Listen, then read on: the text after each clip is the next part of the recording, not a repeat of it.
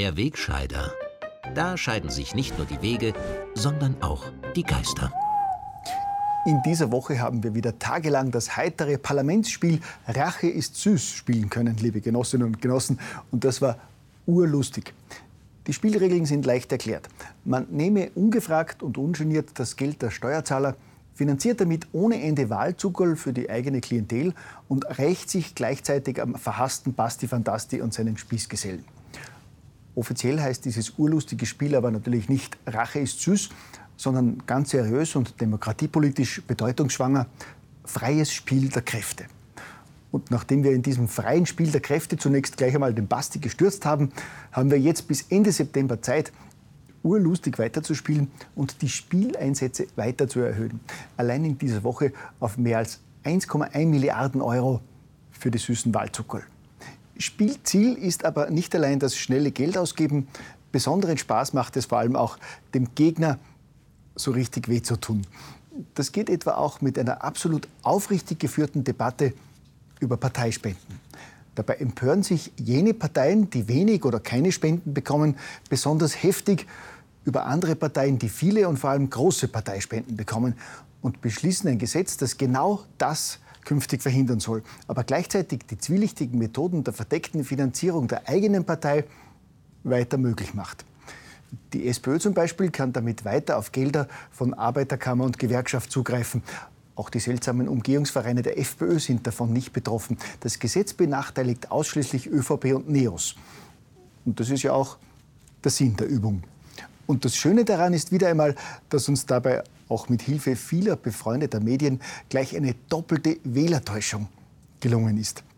Denn obwohl die dubiosen Spendenpraktiken bei uns ja weiterhin möglich sind, präsentieren wir uns nicht nur als Saubermänner und respektive Sauberfrauen, sondern verschweigen dem dummen Wahlvolk natürlich, dass die freiwilligen Spenden, über die wir uns so trefflich empören, nur einen Bruchteil der staatlichen Parteienförderungen ausmachen, die die Bürger Jahr für Jahr für uns finanzieren müssen, ob sie wollen oder nicht. Während die Parteispenden für alle Fraktionen zusammen nämlich nicht einmal 10 Millionen Euro ausmachen, kassieren die Parteien vom Staat, also von den Steuerzahlern Jahr für Jahr satte 200 Millionen Euro an Förderungen. Und das soll natürlich auch so bleiben. Die staatliche Parteienförderung lassen wir selbstredend unangetastet, liebe Freundinnen und Freunde. Da holen wir uns schon, was uns zusteht. Um die Dimension dieser Zahlen ein wenig besser zu verstehen, mag auch ein weiterer schöner Vergleich etwas Licht ins ominöse Dunkel der Parteienfinanzierung bringen. Während sich die neue Koalition aus Rot, Blau und Liste jetzt ja jetzt tagelang darüber echauffiert hat, dass die ÖVP 2017 bundesweit insgesamt 4,4 Millionen Euro an Spenden bekommen hat, hört man im heimischen Blätterwald erstaunlich wenig darüber, dass etwa die kleinste Parlamentsfraktion, die 4%-Partei Liste jetzt mit sieben Abgeordneten, jedes Jahr mehr als 4 Millionen Euro an staatlicher Parteienförderung kassiert. Gut, die Liste jetzt, die sich jetzt gerade auflöst und die viele ihrer Wähler massiv enttäuscht hat, hat sich diese Förderung aus Steuergeldern ja wirklich redlich verdient. Damit wird einerseits die One-Man-Show des gnadenlosen Selbstdarstellers und Listengründers Peter Pilz finanziert. Die Liste jetzt hat immerhin das Verdienst, als erste einen Antrag zum Sturz von Kanzler Kurz eingebracht zu haben. Und erst jetzt am Donnerstag hat die Liste jetzt Abgeordnete Daniela Holzinger-Vogtenhuber gefordert, dass Parlamentspräsident Wolfgang Sobotka zurücktreten soll. Holzingers schlüssige Begründung ist eine völlige Entgleisung Sobotkas während der Spendendebatte im Parlament.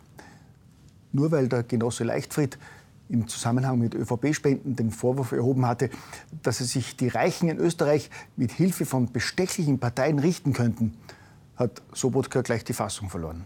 Das ist das große Problem, das wir in dieser Republik haben.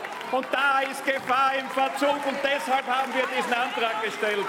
Wieso fühlen Sie sich da jetzt betroffen? Wieso regen Sie sich so auf? Sagen Sie mir das. Sagen Sie mir das. Ich habe gesagt, der Eindruck entsteht. Das ist ein Strafdelikt wie Bestechlichkeit. Ja, eine derartige Reaktion ist natürlich tatsächlich untragbar. Die Liste jetzt Abgeordnete Holzinger-Vogtenhuber hat deshalb im staatlichen Oppositionsrundfunk völlig zu Recht erklären dürfen, dass Sobotka durch seine Entgleisung ein furchtbares Vorbild für die Bevölkerung abgebe und zurücktreten müsse.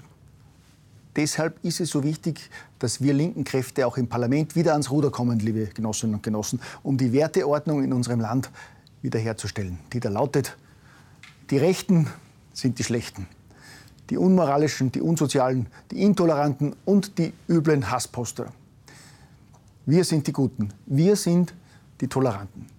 Das hat sich erst diese Woche wieder im Leserforum unseres rosa quasi Parteiorgans eindrucksvoll gezeigt. Dort haben Gesinnungsfreunde einen Bericht über Servus TV kommentiert und im Schutz der Anonymität mutig, tolerant und niveauvoll ihre Meinung über den Wochenkommentar bei Servus TV geäußert. Dessen Verfasser Ferdinand Wegscheider wurde dort unter anderem wörtlich als Arschloch, Geschissener, Kotzbrocken, schierer Ungustel oder auch als Lederhosen-Nazi bezeichnet. Wegscheider sei ein rechter Menschenhasser, heißt es da weiters. Ein erzreaktionärer, rechtsrechter Schreihals oder auch ein übler Propagandist, Verleumder und Agitator der rechtskonservativen Szene, der hoffentlich bald aus dem Verkehr gezogen wird. Genau dieses Verständnis zeichnet uns aus, liebe Genossinnen und Genossen. Weiter so.